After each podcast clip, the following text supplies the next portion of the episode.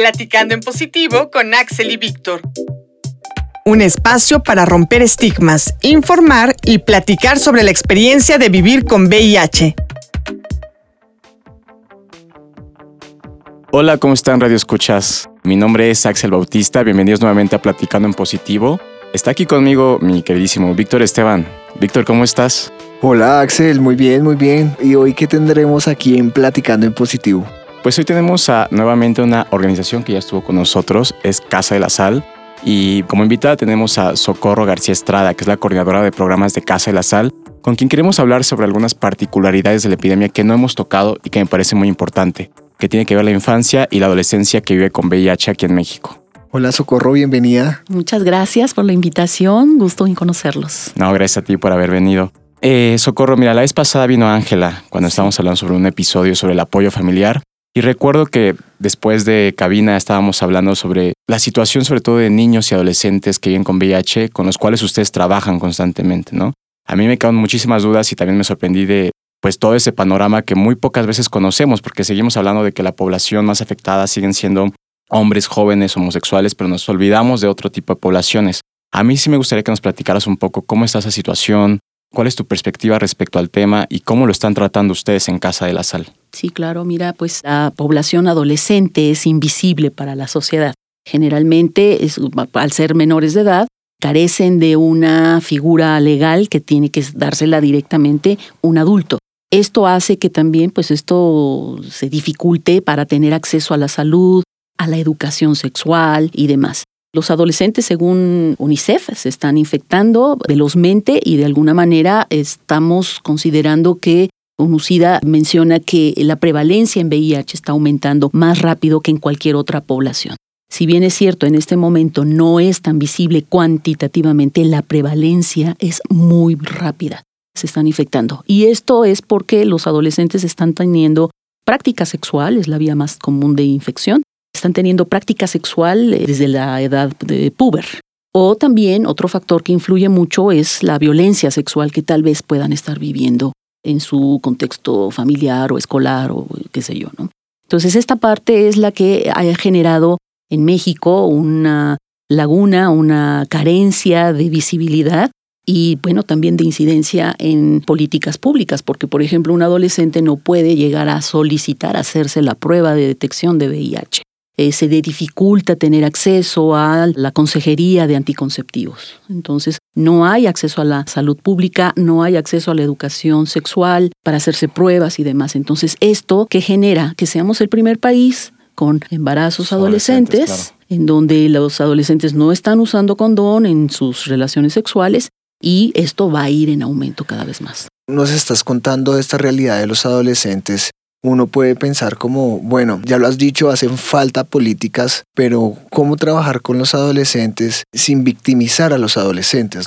Porque por un lado uno puede decir, listo, hace falta una política pública que le garantice al adolescente que pueda recibir servicios en salud sexual y reproductiva sin la compañía de un adulto, por ejemplo la prueba de VIH, que me parece que eso debería ser un derecho que no se debería vulnerar y acá está pasando.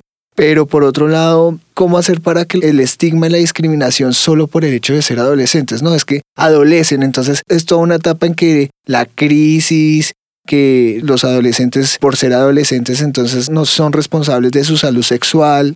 ¿Cómo hacer para trabajar con los adolescentes?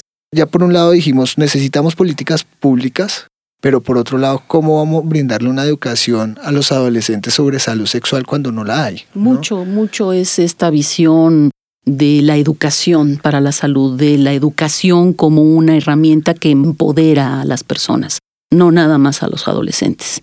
Y esto tiene mucho que ver, pues sí, con lo que se está recibiendo de educación sexual en los libros de texto, que es de corte biológico, no digo que esté mal, es muy útil, con fines reproductivos, la sexualidad, es el enfoque que se les da, pero eh, definitivamente en Casa de la Sal estamos apostando más en esta educación para la salud, educación para la sexualidad integral. Estamos hablando con los adolescentes de secundaria, de primaria, de cuarto, quinto, sexto de primaria, de bachillerato y de la universidad. Estamos trabajando talleres en donde los temas son diversos. Estos ejes temáticos pueden ser desde el autoconocimiento, la autoestima, el establecimiento de límites, porque por esto nosotros estamos convencidas que van a poder tomar una decisión más consciente, más conectada con su esencia, con su ser. Porque sí acepto, porque no acepto, antes de ponerte el condón. El condón es, es muy importante, la consejería del condón, también lo hacemos. En algunas escuelas nos lo permiten hacer, en otras escuelas no. Lo describimos, no podemos sacar los modelos, pero sí hay un poco más de apertura, pero no es suficiente. Hace falta que se tenga esta visión que la sexualidad no nada más es sexo, no nada más son relaciones sexuales. Esto una forma de concepción del mundo, es una forma de ser, es una forma de pararte en el mundo y de pensamiento. Cuando dices esta situación de que no les permiten mostrar a veces los condones, me recuerda, no sé, los años 80, una película que veíamos, la de 120 latidos por minutos, que justamente llegan los chavos con condones y era como, no, no los pueden mostrar, ¿no? O sea, de, fondo también creo que existe una sociedad bastante moralina, si se le puede decir, ¿no? Que sigue creyendo que la adolescencia es una adolescencia asexuada. O sea, que los adolescentes no tienen una vida sexual y que la sexualidad empieza prácticamente desde que nos empezamos a crecer desde niños, ¿no? Sí, en la sociedad mexicana el caldo de cultivo para la infección de VIH y otras infecciones de transmisión sexual es la doble moral. Claro. Esto no le pasa a las mujeres decentes, esto no le pasa a los heterosexuales, esto no le puede pasar a los niños, los niños van a la escuela a estudiar. Los niños van a la escuela a jugar, a conocerse, y se tocan, y se abrazan, y se besan, y se embarazan también. Por un lado tenemos como esta realidad de los adolescentes que se infectan en el descubrimiento de la sexualidad en esta etapa, en este ciclo, ¿cierto? Pero por otro lado, ¿qué pasa con los niños y adolescentes que nacieron con el virus del VIH? Exacto. Digamos, en Colombia muchos de estos niños los acogieron eh, organizaciones religiosas y estas organizaciones pues pensaban que como eran los niños que nacieron de la gente que en su momento no había medicamento y era gente que se estaba muriendo, pues dijeron, no, estos niños no van a, vivir más allá de 10 años. Y bueno, y con los avances científicos, pues estas casas de acogida, estos albergues, pues se tuvieron que quedar con niños y adolescentes que no, no, tenían pensado que iban a crecer. ¿Cómo es la realidad acá en México? ¿Es similar? ¿Cambia? Digamos, hoy en día esos niños que les hablo allá en Colombia tienen un montón de problemas porque ya son adultos, pero todo lo tuvieron de por vida porque estas organizaciones les dieron todo, pero nunca les enseñaron a, enfrentarse a trabajar, a tener un proyecto de vida. Y son niños que hoy tienen muchos problemas, ¿no? Y también muchos problemas en tanto nunca le dijeron, oiga, usted vive con VIH, hágalo público porque siempre no, tú tienes una enfermedad extraña de la cual te tienes que cuidar y no le digas a nadie. Sí. Entonces, ¿cuál es la realidad aquí de los niños y adolescentes que nacieron con el virus del VIH? Pues el avance de la profilaxis en mujeres embarazadas que tienen VIH ha sido exitoso a nivel mundial, en México no es la excepción, pero siempre y cuando estemos hablando de área metropolitana, o de capitales de Estado. Lo que es el sureste de la República es otra realidad completamente. Es difícil el acceso a los tratamientos preventivos de prevención combinada para mujeres embarazadas. Pero en el área metropolitana se ha batido significativamente, 99.9%, la transmisión vertical o perinatal. Pero efectivamente, ¿qué es lo que está pasando con los adolescentes que tienen VIH a partir de vía vertical? lo que está sucediendo es de que, por ejemplo, no se les notifica. Y es algo que cotidianamente nosotros estamos viviendo en Casa de la Sal, que hacemos visitas a los principales hospitales de tercer nivel en México, en el área metropolitana. Vemos que no están informados de lo que tienen. Siempre los medicamentos les dicen que son vitaminas, que son para que estén mejor y, los chicos comentan, es que me siento mal cada vez que tomo un medicamento. Me arde el estómago, me siento con mucho sueño, y entonces este manejar el secreto en la familia genera mucha enfermedad, mucha disfunción. Y cuando llega el momento de que se notifica al adolescente, se postergó tanto la notificación que se notifica a los 12 años, ya es muy tarde. Las reacciones en los procesos de notificación, hemos sido testigos, es muy agresiva, es muy violenta. Están enojados porque se les mintió durante mucho tiempo.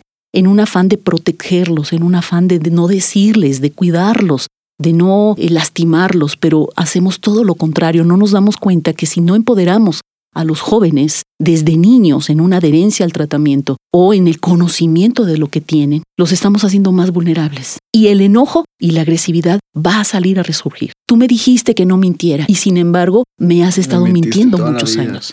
Y ese proceso en la familia, en Casa de la Sal los acompañamos en contexto familiar. Es un proceso muy fino, muy delicado y de mucho tiempo. La verdad, yo si me pongo a pensar ahorita, digo como, bueno, cuando uno adquiere VIH, uno se ve con el VIH de otra manera que supongo que cuando naces con él se vive de, de otra forma. No sé si como una identidad, como otra, no sé, lo desconozco y supongo que sí puede ser un golpe muy fuerte. Oye, para ir cerrando también, me gustaría hacerte una última pregunta. ¿Por qué sigue habiendo una infección vertical de VIH aquí en México? O sea, para mí eso ya tiene que ser un escenario del pasado. ¿Sabes? O sea, no, no, tendríamos que estar en pleno 2020 teniendo casos de niños que nacen con VIH. Sí, definitivamente también es un pendiente que atender inmediatamente y esto es por la falta de acceso al tratamiento antirretroviral en el periodo perinatal. Definitivamente está comprobado científicamente a nivel mundial. Incluso Cuba fue el primer país que logró abatir al 0% de transmisión vertical. Esto es porque está asociado a la pobreza. El VIH de alguna manera también tiene terreno fértil para avanzar justamente por la vulnerabilidad que genera el vivir en pobreza. Falta de acceso a la educación, falta a la información, falta de medicamentos, de servicios de salud. Y entonces esto ha hecho que las mujeres no puedan tener acceso a las pruebas rápidas o eh, a los tratamientos antirretrovirales. Es importante recordar que la prueba rápida tiene que ser por lo menos dos veces a lo largo del embarazo, no una vez. Ok, pues Socorro, muchas gracias por haber estado en el programa. Ya estamos concluyendo. Antes de, de despedirnos, ¿nos puedes volver a dar las redes sociales de Casa de la Sal? ¿Dónde nos podemos encontrar? Con mucho gusto. Nuestro teléfono es el 1102-9003. Nuestra página es www.casadelasal.org.mx y estamos para servirles. Ojalá que eh, nos inviten a dar pláticas, a trabajar mucho la prevención primaria. Queremos que la gente no tenga VIH. Cuídense, protéjanse y bueno, hagamos más amigable al condón. Seamos más amigos del condón. Gracias. Bueno, pues muchas gracias, Socorro. Me despido. Un fuerte abrazo y nos vemos dentro de ocho días. Pues muchas gracias a todos, todas y todes. No olviden seguirnos en arroba platicando positivo en Instagram. Nos estamos escuchando la siguiente semana. Te esperamos en la siguiente emisión, Platicando en Positivo con Axel y Víctor. Un espacio para romper estigmas, informar y platicar sobre la experiencia de vivir con VIH.